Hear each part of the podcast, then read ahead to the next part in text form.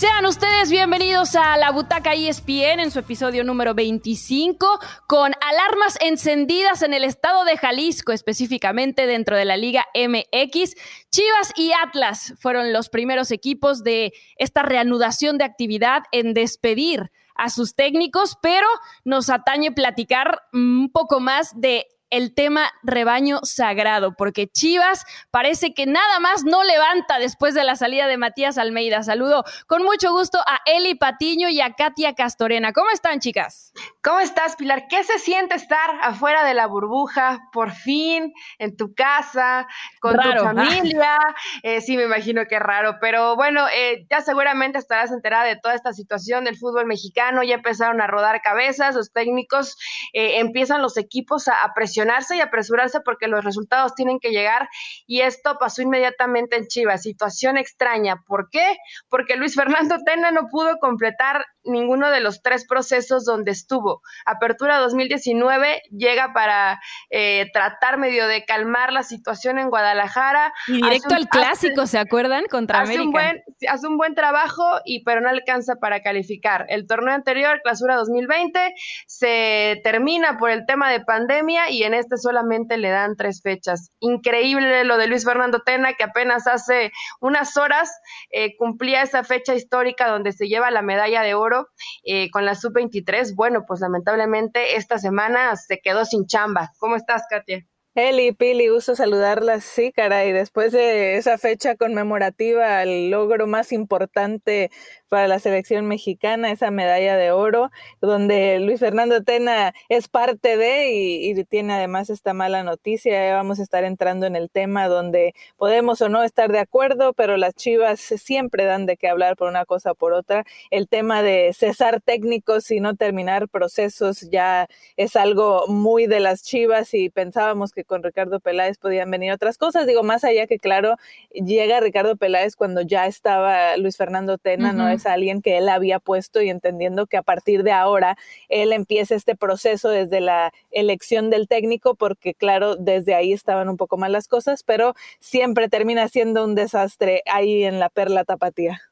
Así es, vamos a tener palabras más que autorizadas de un hombre que, bueno, es un histórico de Chivas, Ramoncito Morales, acerca de este tema. Pero antes de entrar a eso, quisiera darles el contexto. Ya lo decía Eli, ¿no? Cuando llegó en la apertura 2019, llega directamente a jugar el clásico contra América, que terminan perdiendo de manera desastrosa. Eh, eso fue en la jornada 12 ya no alcanzó a clasificarse, quedaron décimos, pero hizo un buen trabajo después de su llegada. Para el clausura 2020, él no arma realmente eh, el proyecto, aún así hasta la fecha 10, consiguió ser quinto, estaban a punto de entrar a liguilla después de tres años, con saldo positivo, cuatro victorias, cuatro empates, dos derrotas, y bueno, termina cancelándose el torneo por el tema de la pandemia. Y llega a este Guardianes 2020 con un empate frente a León, dos derrotas contra Santos y Puebla, había hecho un buen trabajo en la pretemporada, lo platicamos también aquí en la butaca ESPN en la Copa por México, llega hasta la final, pero había eliminado al odiado rival al América, termina perdiendo contra Cruz Azul. Y la verdad todo parecía miel sobre hojuelas hasta que llegamos al punto de que tal vez no era el técnico que Ricardo Peláez quería para las Chivas. Así que justa o injusta su, su salida, su despido, básicamente. Justo o injusto, es complicado. A ver, siempre se va a cortar por, por el hilo más delgado y este, esta frasecita me encanta, ¿no? Que son los, de, son los técnicos y siempre eh, la aplican eh, los colegas o los exjugadores o los mismos jugadores. Bueno, es que se corta por el hilo más delgado, efectivamente, pero yo no responsabilizaría completamente a Atena. ¿Por qué? Porque hay un número uno, Chivas ha perdido jugadores por COVID. Eh, eh, hubo un partido, el, segundo partido eh, que pierde contra Santos, no tenía siete jugadores, siete jugadores titulares. Entonces, Hablamos de que contagiados han sido, Eli, además de Tena, porque Tena dos veces salió positivo. Pero Uriel Antuna, Ronaldo Cisneros, Fernando Beltral, que también recayó, por cierto, Alexis Vega, Oribe Peralta, Miguel Ponce, luego Saldívar se lesiona. O sea, han tenido una cantidad de bajas. Sí, todo esto evidentemente te habla de qué? De que Chivas, número uno, te prometían a unas Chivas galácticas 2.0, super Chivas, que iban a ser campeonas, bla, bla, bla, y de pronto te das cuenta que cuando tienes esta baja de jugadores, que sí es importante, no tienes de dónde echar mano. Medio intentó Luis Fernando Tena, fue muy criticado por algunos cambios, por jugadores que la gente piensa que tienen que tener más minutos, como el Chicote Calderón, y le sale una imagen donde el Chicote Calderón está en una fiesta cantando. Entonces, hay indisciplina dentro de Chivas. Ella dijo que es vieja que él ya la habían sancionado por otras situaciones y que ya aprendió la lección y que eso es viejo. Ajá. Yo no le creí tanto porque mira, yo me he aferrado mucho a tener el cabello rubio y sé que ese tinte que trae rubio no tiene tanto tiempo. Entonces, estoy segura que las imágenes no son tan viejas del Chicote Calderón, pero bueno. observadoras. ya tendrá eh, Ricardo Peláez. Si se trata de tintes, no nos van a venir a decir. Exactamente. Tú lo sabes también, Katia, que andas con un rubio muy bonito en ese cabello, pero bueno, independientemente de este tema, el Chicote Calderón, eh, no sé si esté mintiendo, tendrá que rendir cuentas a, a Peláez, a, a Mauri Vergara, pero hay una situación muy tensa dentro de la institución de Chivas en el tema disciplina y en el tema fútbol. Hoy eh, todos ponen como el ideal a Víctor Manuel Bucetich y yo no sé si realmente es el ideal, pero para mí fue injusto. Injusto lo que le hacen a Luis Fernando Tena porque le das tres partidos a un técnico y te parece un parámetro con tantas bajas entre lesionados y pandemia. Eh, no creo que era la medida que tenía que haber tomado la directiva. ¿Tú qué opinas, Katia? sí, a mí también se me hace injusto por ese tema que platica Eli, estamos en medio de una pandemia, las circunstancias han sido complicadas para el plantel de Chivas con ese tema en particular, el mismo técnico, son tres partidos apenas y esta, esta necedad en el fútbol mexicano, digo, entiendo que los resultados pesan, pero terminan siendo estas medidas desesperadas cuando no permites que continúe un proceso evaluando todas estas situaciones que hay alrededor, cuando veíamos apenas en la Copa, un equipo que tenía idea, que estaba haciendo bien las cosas, que estaba funcionando. ¿Y por qué no dar un poquito de tiempo a que vuelva a retomarse esa idea? Porque sabes que está ahí, pero que no los tuviste a todos en la cancha por el tema del COVID, las lesiones. Es un plantel corto porque ha venido siendo el problema del Guadalajara con el tema de jugar con puros mexicanos.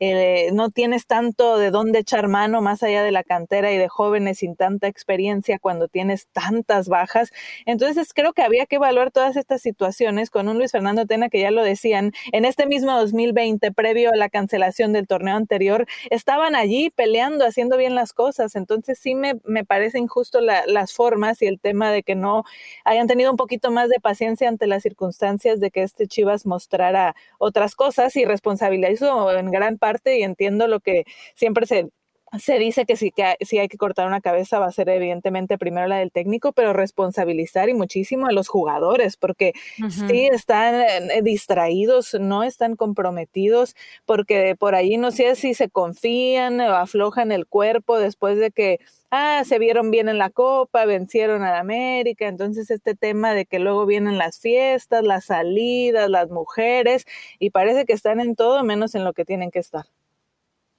De acuerdo, de acuerdo. Es no solamente un tema de, del técnico, porque además cuando dices, bueno, pero fueron tres partidos, te salen con él, pero ningún gol anotado. Ah, no, bueno, entonces sí, entonces sí, eso ya justifica el hecho, ¿no? Pero bueno, Ramoncito Morales justamente. en la cancha para meter los goles cuando los jugadores también fallan y, y no han estado, ¿no? Totalmente. Ramoncito Morales nos contestaba esta pregunta. ¿Es Tena el mayor responsable del mal momento? Hola Pilar, hola Katia, hola Elizabeth, les mando un fuerte abrazo y también los amigos de la butaca ESPN.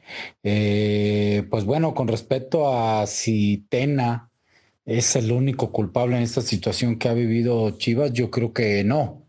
No, eh, yo creo que aquí la culpa la tienen todos. Es importante que en un equipo todos asuman esa responsabilidad este, y que cada quien eh, pues intente mejorar su parte, ¿no? Eh, dicen por ahí que el hilo se corta por lo más delgado y en este caso pues le toca al entrenador y, por eso la situación de la salida de Tena, ¿no?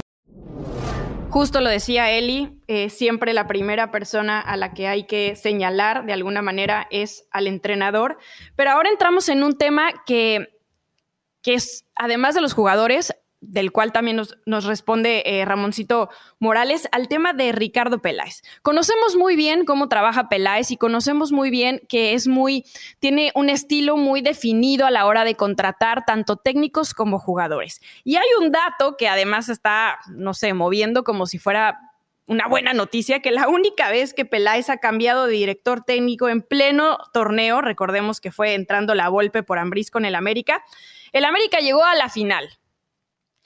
Em, yo no sé si esto nos da un panorama realmente de lo que Ricardo Peláez va a poder hacer o dejar de hacer con las Chivas, porque es completamente diferente la realidad que están viviendo hoy.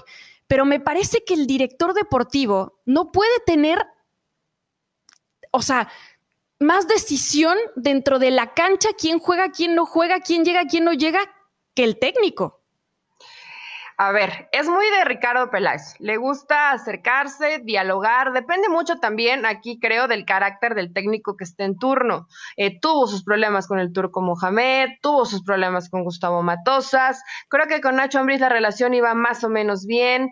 Eh, el mismo Miguel Herrera, ¿no? Que solamente estuvieron no juntos en América, sino en selección. También tuvieron sus dificultades, pero al final pudieron trabajar bien, aunque creo que la relación eh, hoy no está en los mejores eh, términos ni son los mejores amigos, pero bueno, laboralmente se puede estar juntos. Aquí es muy importante este tema de Ricardo Peláez y me comentaban investigando en, lo profundo de lo que sucede dentro de Chivas, que inclusive Mauri Vergara ya no está tan contento con esta situación. ¿Por qué? Porque es demasiada esa intensidad y esa forma en cómo busca el diálogo eh, Ricardo Peláez. Y hay una situación que es muy importante. Cuando hay un técnico y quiere hablar con algo, con un directivo, va a la oficina, ¿no? Pero vas a su lugar de trabajo y a solas. Si Ricardo va y se mete a las charlas, se mete al entrenamiento, se mete con los jugadores, sí se vuelve difícil porque le resta autoridad al técnico. Ojo que aquí tendría que dialogarse en este caso con Víctor Manuel Bucetich, que tampoco creo que le dé carta abierta. Pero inclusive a la interna de Chivas dicen,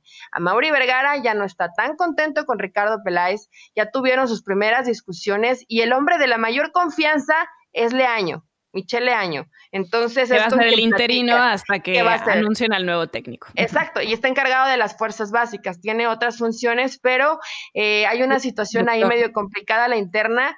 No le sorprenda que a lo mejor el proceso de Ricardo Peláez, que pensábamos que era para largo rato, pues no dure tanto tiempo, dependiendo obviamente de los resultados, ¿no? Y de la planeación de este equipo, que prometía mucho y realmente ha dado muy poquito. Sí, hay una relación de amistad de muchos años entre Leaño y Amauri. Eh, de haber crecido en el mismo círculo en, en, Guadalajara y es de ahí que Leaño también ahorita levanta la mano para hacerse cargo del equipo de manera interina. Y también se dice que ya hubo esa plática con Bucetich en el tema de que expuso sus condiciones y creo que es un técnico que su palmarés evidentemente lo respalda y lo vamos a hablar un poquito más adelante, pero también en el tema de la disciplina y quién va a tener esa mano de autoridad y ese diálogo. Pero yo también hablando con colegas que están en el día a día del Guadalajara, me platicaban que en primera instancia, el día lunes, después de que saben lo que pasó con Tena, había jugadores que no estaban contentos de que se fuera Tena que por ahí jugadores como Molina levantaron la voz, el tema de las, de las formas, de que ellos también aceptaban que eran parte de los responsables de no haber ejecutado en el terreno de juego y que eso te habla que estaban contentos con, con el trato con Luis Fernando Tena y que no les gustó que se precipitara por ahí la decisión. Claro, porque termina el partido después de la derrota, se van a dormir, como si nada, seguimos siendo el mismo equipo, con el mismo técnico, y a la mañana siguiente se tomó la decisión sin siquiera decir agua va. Y eso creo que, híjole, deja mucho que desear por parte de esta institución. Vamos a escuchar lo que nos dice Ramoncito Morales acerca de si este es el primer fracaso para Ricardo Peláez como director deportivo. Pues en, el caso de, si es un fracaso de Ricardo Peláez, pues bueno, Peláez, eh, como lo conozco, tiene esa responsabilidad y creo que siempre entra lo bueno y siempre entra lo malo. Creo que Peláez ha sido en esa parte muy profesional. Él entiende y asume la responsabilidad que tiene. Este, y bueno, tiene la oportunidad de, hacer o buscar hacer algo diferente. Ya tomó una decisión de, cambiar de entrenador y, bueno, lo que venga después más adelante siempre será esa, esa responsabilidad Ricardo y creo que él asume como tal, ¿no?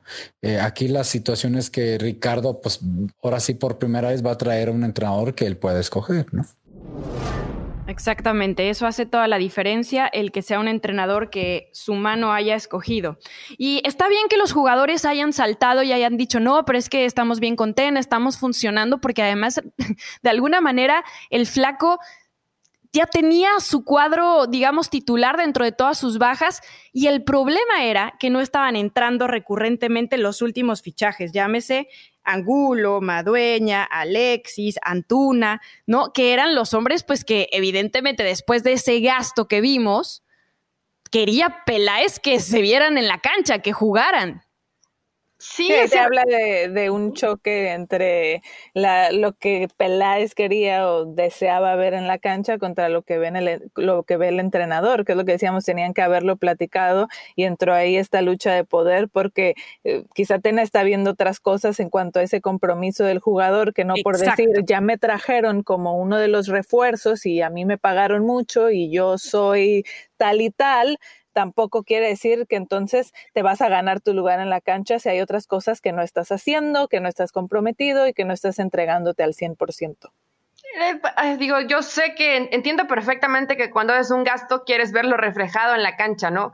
Por ejemplo, el caso Antuna, eh, que lo compraron en 10 millones, pero en realidad que lo de Antuna tampoco ha sido bueno con Chivas. Lo recordamos en ese partido, eh, previo a la pandemia contra Cruz Azul, donde inclusive sale llorando porque, eh, porque falla mucho y falla oportunidades claras de gol. Y no es por señalar al futbolista, por supuesto que te puedes equivocar, salir en un mal partido, no pasa absolutamente nada, pero con ese cartel que llegaba Antuna y con esa responsabilidad de ser titular en Chivas, me parece que sí le ha costado trabajo. Entonces, por eso me refiero a que no podemos responsabilizar completamente a Tena. No solamente eh, eran muy dependientes de lo que hiciera J JJ Macías, que probablemente ya ni siquiera van a contar con él, sino lo que hace Fernando Beltrán. Si no estaba Fernando Beltrán, si no está Fernando Beltrán, no hay quien le lleve balones a JJ Macías. Si no está Vega, ¿quién lo acompaña?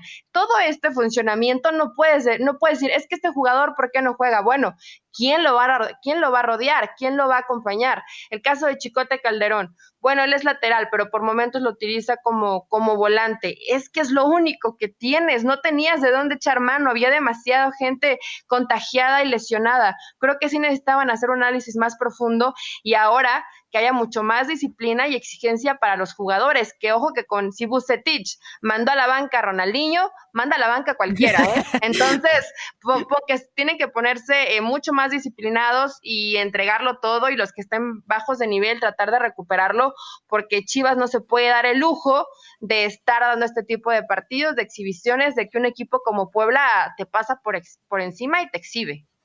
Bueno, y es que justamente al ver la cantidad de jugadores con las contrataciones, tanto finalizando el torneo del, Apertura 2019 como los que llegaron para este Clausura 2020, parecía que había dos jugadores por posición y justamente la pregunta es, ¿hay jugadores sobrevalorados en el plantel? Vamos a ver qué nos dijo Ramón Morales. Yo sigo pensando y creyendo que, el plantel de Guadalajara es un plantel muy competitivo eh, internamente, ¿no? Creo que sí hay jugadores que en, una posición que puede jugar uno o otro de titular y, de la, y de gran calidad, ¿no? Diferentes características, eso por supuesto, creo que cada jugador tenemos o hay o se tiene diferentes características, ¿no? Eh, creo que la situación de los refuerzos llegó y elevó el nivel competitivo del equipo, pero eh, ahora creo que es importante que eh, puedan competir y que estén en buen momento. Repito, creo que eso es una falta de que los jugadores no están en buen momento, algunos de ellos, ¿no? entre el momento y la responsabilidad que, han tomado, porque yo entiendo que cuando la base no es sólida, pues tampoco tienen como mucha dirección, ¿no? Al momento de, cómo em, jugar, de cómo incluso comportarse fuera de la cancha. Y también nos platicaba un poco Ramón Morales de lo que él creía sobre verlos distraídos en otros temas y, pues haciendo, digamos, escándalos extra cancha. Vamos a escucharlo y ahorita entramos de lleno a sus respuestas. creo que los jugadores eh, en ese entorno de que es Chivas, que no nomás es dentro de la cancha, también es fuera, por supuesto deben de, tener sus cuidados, eh, sus atenciones, es eh, saber lo que se está viviendo en la realidad y, que no les afecte dentro del terreno de juego, ¿no? Y, o como equipo desde la parte unión y, y equipo y, que dentro del terreno de juego se vea reflejado con un buen funcionamiento, con un gran esfuerzo colectivo, con un, una mejora en, en, el juego individual también, porque creo que también ese ha sido un problema de Chivas, ¿no? Pocos jugadores podemos decir que están en, una, en buen momento y eso se ve reflejado a que el juego colectivo no va creciendo más allá. Entonces creo que los jugadores deben de concentrarse, de estar atentos y enfocarse a su trabajo, tanto dentro como fuera de la cancha, y, no eh, este, enfocarse o preocuparse por muchas de las cosas que pasan. Creo que deben de mantener una situación de, de orden mental este, para responder de la mejor manera dentro de la cancha, ¿no? Uf, se dice fácil, pero incluso creo que si las cosas ya estaban con turbulencia a la interna de Chivas, después de que muchos de los jugadores no hayan estado muy contentos por la destitución del técnico, porque saben que hay de alguna manera, o había, porque ahora con Tena fuera, pues evidentemente no, eh, esa turbulencia interna entre el director deportivo, entre el entrenador, de que ahora, bueno, Marcelo Michel Año va a estar dirigiéndolos, pero pues es otra idea completamente distinta. Yo no sé si realmente los jugadores tengan la capacidad de darle la vuelta a la página y jugar como si no, pasara nada que Leaño es muy bueno para hablar con los jugadores, para inspirarlos, sobre todo los jugadores jóvenes, ya lo mostró con Zacatepec, haciendo un buen fútbol, muchos de ellos que eran base de, Chivas por esa relación que había con el equipo, entonces creo que, pueden mostrar una mejor cara, además que ahora como encargado de las fuerzas básicas conoce eh, o ha observado bien a, los jugadores jóvenes que pueden entrar al quite ante las circunstancias, más allá de que ahorita, bueno, van a tener plantel ya más completo para el compromiso de, de, esta noche, pero lo que comentabas con respecto a los jugadores, de que se, se, dice si están sobrevalorados o no. Digo, sí sabemos que terminan los jugadores mexicanos costando mucho más dinero y, y, en particular cuando se los venden a Chivas, por lo que es esa necesidad de tener a los jugadores mexicanos. Y sí creo que en otros lugares sí hay jugadores que no se les pagaría esa cantidad digo, se les ve el, potencial, el talento, pero ahora lo tienen que demostrar y no nada más decir, bueno, ya me pagaron esto y yo ya fui el gran fichaje. Caso de, puntual, por ejemplo, que mencionaban Antuna y me tocó verlo aquí en el Galaxy y cierto, es un jugador joven que todavía le faltaba, que en ese último tercio, a veces había ciertos detalles y que los otros jugadores de peso, y en, ese momento tenía el compañero Zlatan Ibrahimovic, bueno, tenía a lo mejor ese diálogo, alguien que, que pusiera un ejemplo, pero... O esos regaños, porque no sé si Ibrahimovic es mucho de dialogar. ¿eh? Sí, no, no de dialogar, exacto, pero ese jalón de orejas, sí, exacto, de, de un regaño de un jugador de élite, un jugador de experiencia que puede voltear y decir, hey, entonces de repente llegan a Chivas y, los veo a todos, digo, más allá de, algunos jugadores con, más trayectoria, más experiencia, por ejemplo, en el caso de Molina, que lo mencionábamos, es alguien que, levanta la voz, los ves a todos como un plantel joven, eh, donde están un poco en las mismas y de ahí que veamos esas desatenciones y que lo único que tienen en común cuando empiezan a circular las noticias es que estaban de fiesta, que se salieron. Sí, como sin dirección, sin liderato. Exacto.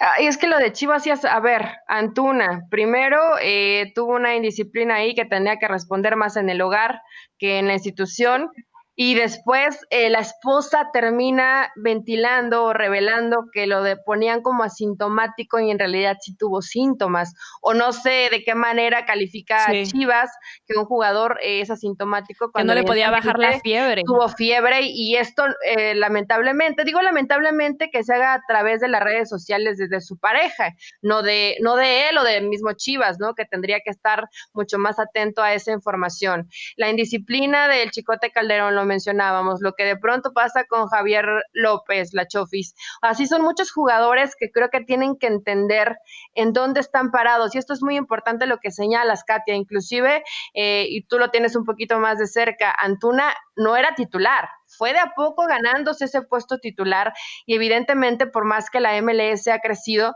no es la misma exigencia que en el fútbol mexicano y todos los reflectores y la presión de Chivas que de por sí ya hay, pues creo que sí le han costado un poco a este jugador y hay que dividir los que son refuerzos y los que son incorporaciones, porque Madueña para mí no es un refuerzo, es una incorporación. El Gallito Vázquez ya le cuesta mucho trabajo, lo hemos visto acompañando a Molina en el medio campo y ya no es el jugador que corría eh, por todo los balones, ¿no? Evidentemente los años eh, no pasan en vano. Del Chicote Calderón se espera mucho más, pero sus problemas de, indisciplina tanto en Necaxa como en Atlas ya lo sabía la gente de Chivas y aún así se decidieron eh, por este jugador. Angulo te da muy buenos partidos en pretemporada, pero realmente no sabemos hasta dónde le va a alcanzar.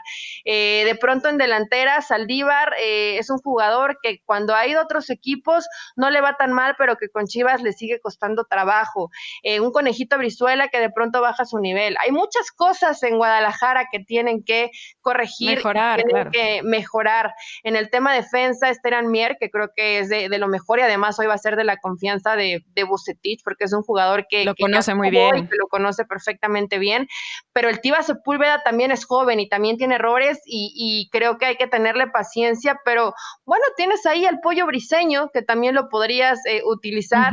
Creo que después de. Sí, que por momentos se siente incluso hasta desperdiciado, ¿no? Por cómo llegó y todo. Sí, porque después de ese accidente con Giovanni Dos Santos que le termina abriendo la pierna, que para mí es un accidente, nunca lo hizo con mala intención, pues como que fue señalado. Entonces es más lo que de pronto te, enteña, te enteras de Briseño en redes sociales que lo que hace en la cancha. Mucho tendrá que mejorar hoy con Bucetich. Esperemos que partan desde el orden, desde la disciplina. Eh, el orden táctico también va a ser importante para este equipo, pero ojo. Bueno, que eso es un, eso es desde ya la carta de presentación de Víctor Manuel Bucetich. ¿eh? Los chivermanos quieren fútbol espectacular y yo no sé si mm. con Bucetich lo van a tener porque no, eh, no se caracterizan sus equipos por eso. Ahora, también te tienes que adaptar a, los jugadores que tienes, ¿no? Pero, a, ver, los hermanos se decepcionan. Perdón, pero, cuando tienes con que les des victorias y el equipo empiece a caminar y a mejorar, pues después van a estar contentos, más allá de si es un gran fútbol espectacular o no. Depende, como dices, de, de cómo sacarle el mejor provecho a los jugadores que tienes. Claro, y además si están trayendo un técnico al que no por nada le apodan el Rey Midas, porque tiene 15 títulos, ha estado en 12 equipos y solamente ha perdido dos finales, a ver, espérate, dale oportunidad. Yo entiendo que todos queremos que nuestros equipos, que nuestros equipos, perdón, eh, ganen, gusten y goleen, pero no todo se puede conseguir así. No solo es ganar, es triunfar y conquistar títulos. Hablemos específicamente de Víctor Manuel Bucetich, porque Sinceramente, cuando, cuando empezó a sonar, yo dije, no sé, no sé si Bucetich va a agarrar este reto, porque además ya lo habíamos visto que había estado antes de Querétaro mucho tiempo lejos del fútbol. Y alguna vez lo tuvimos en, en Nación y nos decía que él analizaba muy bien las propuestas que le llegaban. En ese momento nos platicó de varias que le habían llegado antes de Querétaro y nos dijo, y ninguna me gusta porque siento que no, que no puedo aportar, ¿no? O sea, que no, que realmente no me va a hacer eh, pues feliz o trabajar bien. Y cuando definitivamente estamos a horas de que lo presenten, porque cuando estamos grabando esta butaca todavía no lo han presentado, em, me pareció increíble que él dijera que sí a un reto de un equipo que tiene más de tres años sin liguilla. Claro, en este torneo va a haber un repechaje que les puede ayudar, que está próximo a perder a JJ Macías, que digamos de los que volvieron a este equipo es de alguna manera el único que más o menos se defiende, em, que es un grupo que se ve que no está de lo más consolidado. Y justo eso, que sabemos que Buse prioriza un orden defensivo, que urge en Chivas, porque sabemos que no, no le ha ido muy bien en ese tema, pero que al final a la afición puede que no le encante. Entonces, ¿es Bucetich el hombre ideal? Ay, yo creo que sí, yo creo que sí porque es hasta cierto punto una garantía. Garantía, ¿por qué? Porque bien lo señalas, eh, lo, comentan lo del Rey Mida, cinco veces ya campeón dentro de la Liga del Fútbol Mexicano, una de ellas con, con León Pili, por cierto, eh, que te hizo feliz a, tu León hace algunos años. Pero, eh, pero ¿saben qué es importante? Que Víctor no ha tenido un reto de un equipo eh, que tenga mediáticamente todos los focos sobre él. Ya estuvo con Cruz Azul en su momento, eh, evidentemente creo que tiene un peso importante, pero hoy con Chivas la situación es muy distinta. Todos los ojos te están viendo y muchos están esperando a que falles a que te equivoques para que digan, ya ve, no era ese técnico, no era este técnico, porque creo que los únicos que les ha hecho felices en los últimos años es Matías Almeida. Y hoy Matías Almeida está enfocado en San José. No sé ni siquiera si le hayan ofrecido o haya una propuesta para él, a lo mejor en un mediano o largo bueno, plazo. José Luis Higuera tuiteó, ¿no vieron? De ah, ¿para qué nos hacemos? el ideal es que vuelva Almeida y yo, ¿qué? ¿En qué mundo vivimos? Sí, la gente reclamándole, pero si tú lo mandaste fuera de la institución y demás. Él fue el que lo sacó. Entonces, Bucetich, te fuiste a la segura, me agrada, va a poner disciplina en este vestuario, en futbolísticamente va a haber orden, tal vez no va a ser eh, un fútbol tan dinámico, tan espectacular, pero eh, mientras Chivas gane, como bien lo dice Katia, mientras ganes, muestres los resultados, el equipo esté comprometido, creo que después con el tiempo y con trabajo, futbolísticamente se le pueden exigir otras cosas, ¿no? Pero hoy la prioridad, orden, disciplina y resultados. Es lo que necesita Bucetich en las primeras fechas de este torneo Guardianes. Nada más. da gusto, nada, más. y me da gusto por Víctor Manuel Bucetich porque también siento que es un poquito de, de revancha. Se habla que en su momento ya tuvo entrevistas con el finado Jorge Vergara con respecto a, dirigir a Chivas y por una u otra razón no se dio antes. Pero creo que en, su carrera, y, claro, el palmarés lo respalda, pero sí hacía falta que el considerado Rey Midas estuviera a cargo precisamente de, un equipo así, porque como bien dices, él estuvo en el 96-97 una corta temporada en Cruz Azul hace muchísimos años y creo que hoy es muy diferente esa situación y que me pareció muy injusto también ese mini, que ah, tuvo con selección mexicana.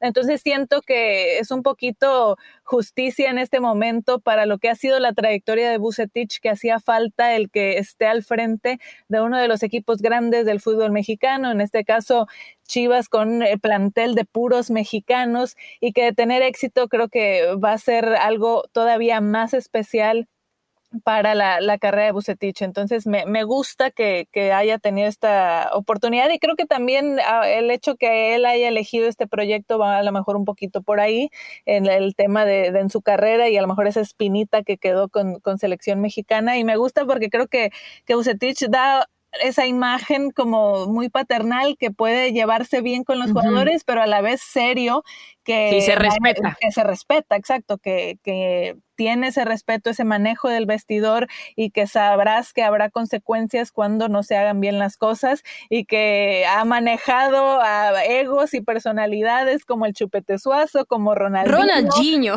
Exacto. Y que Con esa ya me quito el sombrero. Exacto. Entonces, yo creo que en ese sentido viene bien para el manejo de este grupo por lo que venimos platicando de estos jóvenes que a veces se salen del redil. Vamos a escuchar qué nos dice Ramoncito Morales acerca de la llegada de Víctor Manuel Bucetich. Bucetich como entrenador, pues tiene todas las tablas, ¿no? Tiene resultados positivos, donde ha estado casi siempre le va bien. Y, bueno, es un técnico con experiencia, de un perfil serio, trabajador, eh, y que busca sacarle el mejor provecho al, jugador, ¿no? Eh, sería si en el caso de que sea Bucetich, sería la primera, desde mi punto de vista, oportunidad que pueda tener un equipo que tenga mayor renombre, que todo lo que haga para bien se le va a, magnificar y que todo lo que haga para mal también se va a magnificar. Entonces, esa es una situación diferente. A mí me gustaría en lo personal que Guadalajara tuviera un proyecto a largo plazo, que buscara tener cimientos sólidos con una idea de juego clara y, de acuerdo a lo que representa Chivas en la historia. Y si llega a Bucetich y logra hacer algo así, de buscar un juego ofensivo, alegre y, por supuesto buscar el equilibrio y que pueda dar resultados, eh, sería algo muy bueno para el equipo y, que le pudieran dar tiempo para que pueda ir teniendo identidad, ¿no? Pero bueno, Peláez puede buscar a Bucetis por esa experiencia y resultados inmediatos. Es un técnico que tiene, puede tener esa capacidad y hay que esperar si puede funcionar o no. Qué bonito suena el le tienen que dar tiempo para que pueda trabajar, ¿no?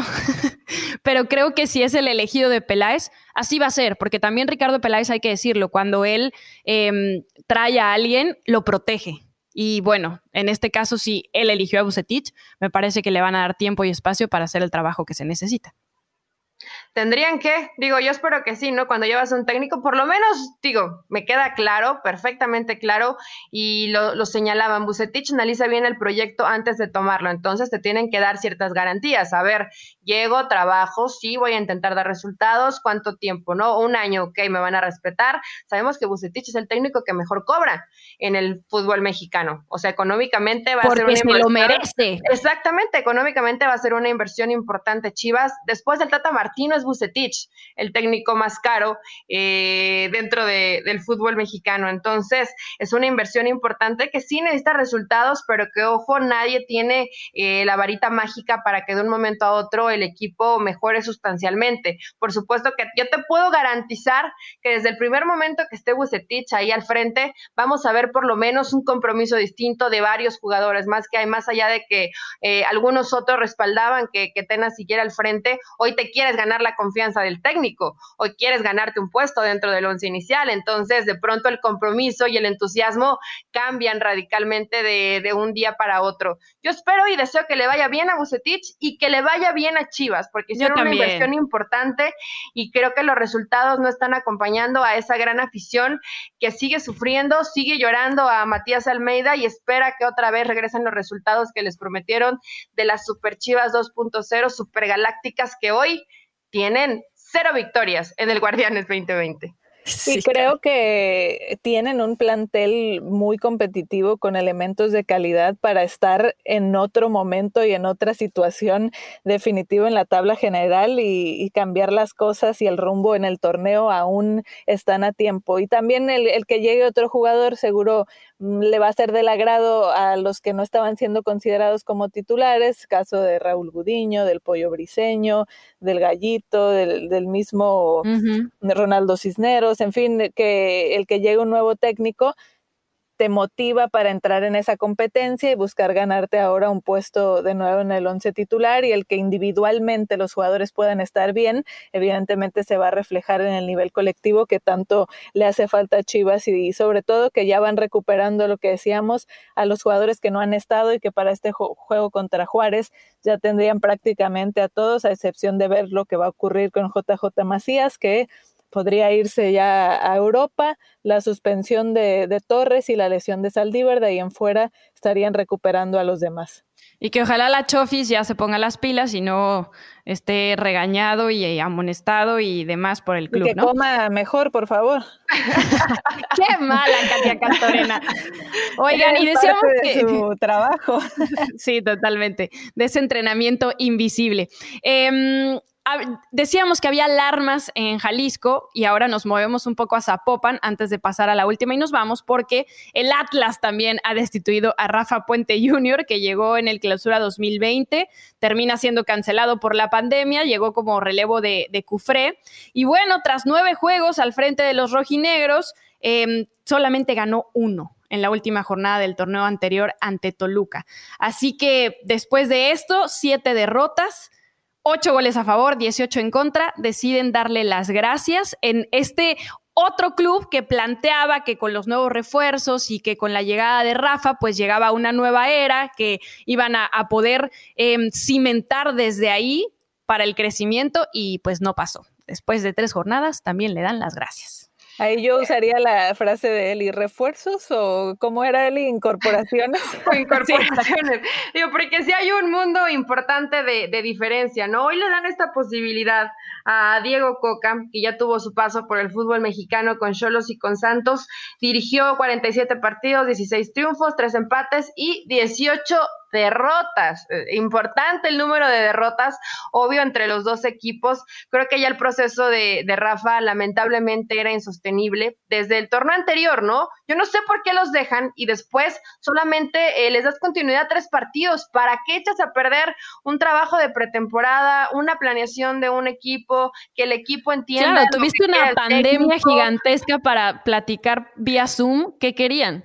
Exactamente, y no lo hicieron, entonces sí me parece que Atlas se sigue equivocando desde el nivel directivo. Eh, Rafa ha pasado situaciones complicadas, hoy la prensa sabemos que no está de su lado, que no lo quiere y que lo quieren ver en la zona de confort, en los medios, según él, ¿no? Entonces, bueno, pues a mí, ¿sabes qué? No me da gusto que ningún técnico se quede sin trabajo y más que Rafa, no, a nadie. yo estoy segura que, que se ha preparado, que intenta hacer las cosas bien, que le dieron este reto que ha sido hasta el momento el más importante de su carrera y que lamentablemente los resultados pues no fueron los que ni los que la directiva y seguro que los que de los que Rafa esperaba, pero va a tener después esa revancha y hoy veremos qué tal le va a Diego Coca porque Atlas es un equipo de mucha tradición, de mucha afición que tiene más de 60 años sin saber lo que es ser un campeonato. Hoy, ojalá, teniendo como directivos a este grupo Orlegui, que hagan un poquito bien las cosas como lo hacen en Santos, porque en Santos lo han hecho bien, tantito que le ayuden a Atlas, ¿no? Que mucha falta le hace que esa era la esperanza de los aficionados, tener ahora este respaldo, pero parece que no cambia mucho y tampoco siguen haciendo las cosas de la mejor manera para una afición que bien se denomina la fiel y que han sido muy fieles con esta institución y que no les corresponde lo que se ve en la cancha. Y un Rafa Puente que tuve la oportunidad de verlo de cerca en su trabajo en Lobos WAP, más allá de, de haberlo tenido como compañero en ESPN y que se expresa muy bien, se expresa sus conceptos que convence al grupo en el tema de, de, ser profesionales a la hora del trabajo, pero claro, si los resultados no te acompañan, pues no se va a poder sostener el proyecto. Yo estoy de acuerdo y me parece muy mal que no se tomen estas determinaciones antes para haber tenido ese proceso de trabajo y que vengan ya estos golpes iniciado el torneo cuando no se tuvo un trabajo y una preparación y una planeación previa, en fin, creo que, que eso está mal y que aún así el, el plantel de Atlas no me parece que dé mucho para, para pelear más allá de esa mitad de lugares de la tabla, que hoy por el cambio de formato, el tema del repechaje, quizá te puede dar para buscar uno de esos lugares y, pelear por avanzar. Para el partido de esta jornada 4, frente a Toluca, Rubén Duarte estará como interino antes de, bueno, la supuesta llegada de Coca. Em, ahora sí, señoritas, nos vamos a la última y nos vamos. Bueno, terminó el torneo de la MLS SBAC y consiguieron el récord Guinness por el torneo de fútbol profesional más grande en un solo lugar.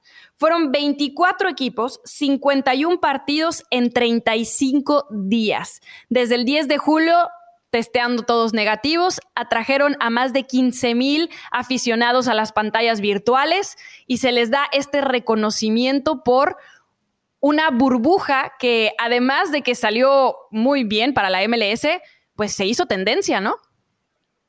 Y lo decían los jugadores y técnicos en repetidas ocasiones, ese reconocimiento, ese aplauso. Todavía ayer Oscar Pareja, Giovanni Zavarese, después de la final, siempre decían nuestro reconocimiento y nuestro agradecimiento a la organización que tuvo la MLS, cómo manejaron las cosas, buscando hacer todo de la mejor manera posible. Y creo que sí, Gopili, tú lo viviste de cerca, pero creo que es algo que caracteriza a la Major League Soccer, que hace muy bien las cosas con una organización y un manejo impecable desde la cabeza de Don Garber de cómo ha ido llevando esta liga y el crecimiento que han tenido en los últimos años.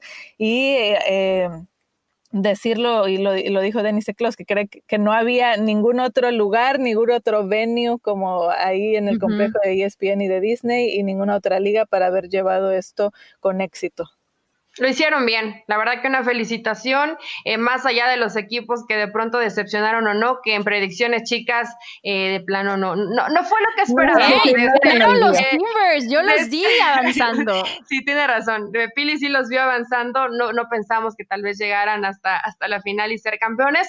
El, el criterio para el tema de este récord Guinness fue que los equipos participantes tenían que ser profesionales, palomitas se cumplieron, todos los juegos debían seguir las reglas estándar de FIFA, también se cumplió, y el torneo debía seguir una estructura de torneo tradicional. Así que todos estos puntos hacen que el MLS is back haya sido todo un éxito y entre eh, en este récord Guinness que es importante, que fue un ejemplo y que además fue la pretemporada ideal, pretemporada de ensueño y que seguramente de aquí para adelante seguiremos viendo este formato de torneo porque a mucha gente le gustó y le agradó conocer más de la MLS. Y que además, pues también eh, siento un precedente, ¿no? Porque digamos que hay otras ligas, no solamente la, NBA que ya lo está haciendo y la, y la NHL, que, no, perdón, voy a volver a empezar porque me trabé mil años. ¿Me escuchan? Sí. Ah, es que me oí doble. Ok, tres, dos. Y que además deja un precedente, porque hay otras ligas que no están considerando estas ciudades burbujas. Yo sé que es muy complicado hacer el calendario y llevar toda la organización. Ya lo hace la NBA, lo hace la NHL y les está funcionando en tema de test negativos, pero vemos a la MLB que cada día hay un nuevo positivo.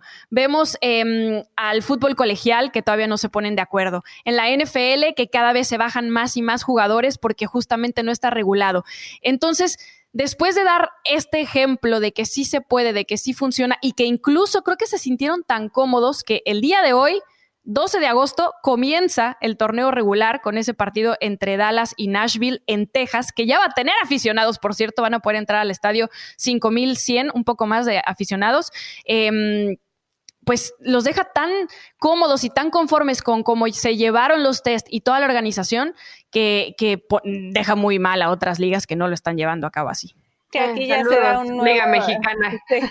que ya entra en juego un nuevo reto, digo, más allá que seguirán haciendo pruebas, que van a viajar en charter y estas otras medidas que hacen, digo, sí, ya toda una dimensión distinta el que ya no estés en la burbuja, sino que regrese cada quien a su casa en el día a día con las familias, ahí tienes contacto, el tema de salir al súper o, digo, a lo más básico de pararte a poner gasolina cuando vas el entrenamiento, digo, ahí son estos pequeños factores que también ya entran en la vida del día a día fuera de una burbuja que pueden representar un riesgo. Y que ya es responsabilidad de los jugadores, ¿no? Porque en el ESPN Complex era, era, responsabilidad de la MLS, ellos controlaban todo el entorno, desde el hotel, los traslados, eh, los juegos, el, el cambiar de cancha, el sanitizar todo. Acá ya se dieron cuenta que sí se puede en un entorno cuidado, entonces ya te toca a ti, jugador, ser responsable y hacer tu propia mini burbuja dentro de tu casa para no contagiarte. Pues así hemos llegado al final del episodio número 25. Chicas, un placer como siempre y nos escuchamos la próxima semana. Gustazo, hasta la próxima semana, pásenla bien y Katia, espero que nos hayas guardado pastel, ¿eh? feliz cumpleaños, besote grande y la siguiente semana nos escuchamos con más en la butaca. Obvio, va directo por paquetería. Muchas gracias, abrazo.